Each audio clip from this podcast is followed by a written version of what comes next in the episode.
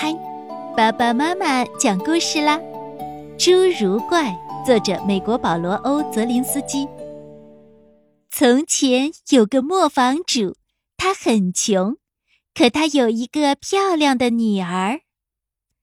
一天，在去镇子的路上，这个磨坊主偶然遇到了国王。为了引起国王的注意，磨坊主说：“我有一个女儿。”他能把麦秆纺成金子。国王非常喜欢金子，他很想把麦秆都变成金子。于是他命令磨坊主立刻把他的女儿送进城堡。这个姑娘被带到了国王面前，国王把她领进一间装满麦秆的屋子里。国王把线轴和纺车交给姑娘，说。你可以纺一整夜，不过要是到了早晨，你还没有把麦秆纺成金子，你就活不成了。说完，他锁上了门，让姑娘独自一个人待在屋子里。可怜的磨坊姑娘坐在那里，完全不知道如何把麦秆纺成金子，就是赔上性命，她也纺不出来。她越想越害怕。最后哭了起来。门突然打开了，一个侏儒怪走进来。晚上好，磨坊姑娘。他说：“你为什么哭啊？”哎，姑娘哭着说：“我必须把这些麦秆纺成金子，可是我不会纺啊。要是我替你纺，你拿什么谢我？”侏儒怪问。我把项链给你，姑娘回答。侏儒怪接过项链，坐到了纺车前。他转了三下，呼呼呼，线轴上就绕满了金线。他安上另一个线轴，然后呼呼呼转了三下，于是这个线轴也绕满了金线。就这样，他纺了一整夜。把所有的麦秆都纺完了，把所有的线轴都绕满了金线。第二天日出时分，国王来了，他又惊又喜，但这些金子只能让他更加贪婪。于是他把磨坊主的女儿领进一间更大的屋子，里面装满了麦秆。他命令道：“如果你想活命的话。”就要在明日天亮之前把这些麦秆纺完。姑娘不知如何是好，她哭了起来。房门又一次打开了，侏儒怪走了进来。要是我替你把这些麦秆纺成金子，你拿什么谢我？他问。我把戒指给你，姑娘回答。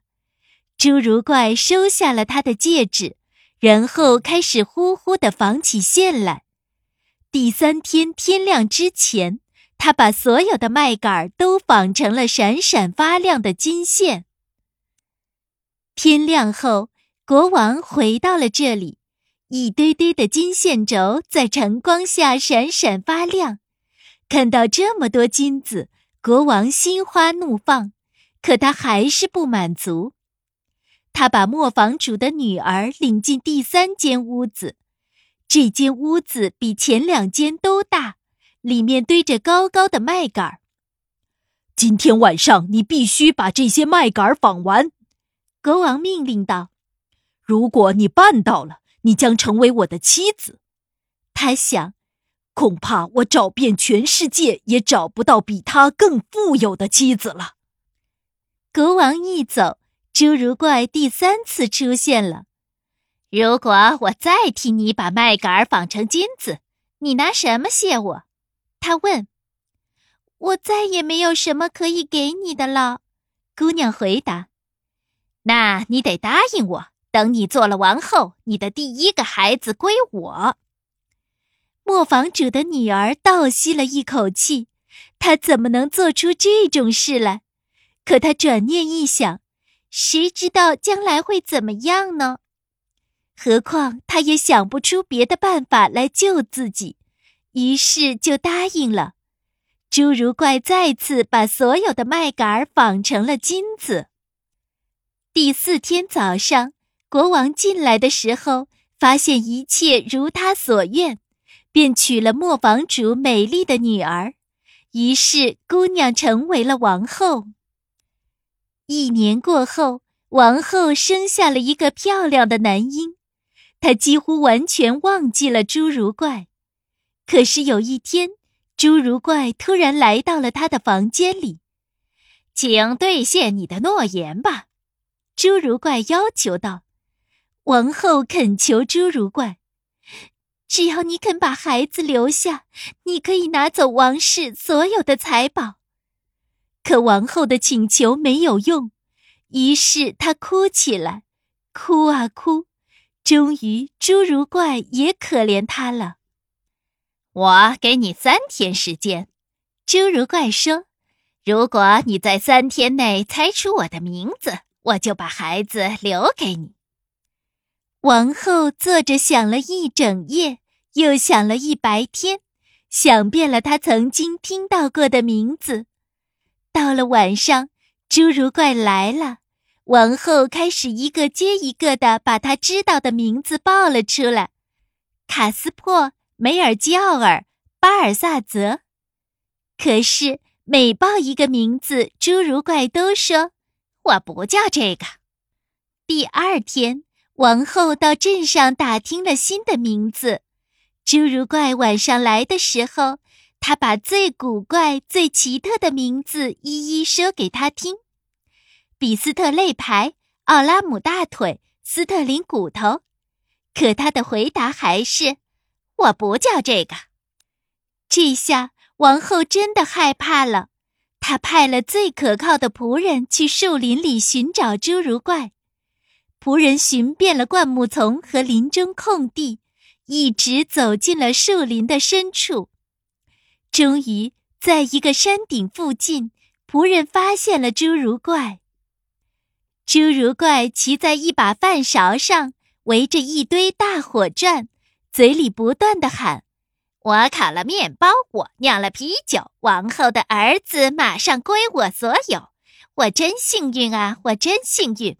没人知道我叫鲁姆佩尔施蒂尔茨辛。”仆人拼命往回赶，中午时分回到了城堡。你们可以想象，王后听到这个名字的时候有多么高兴。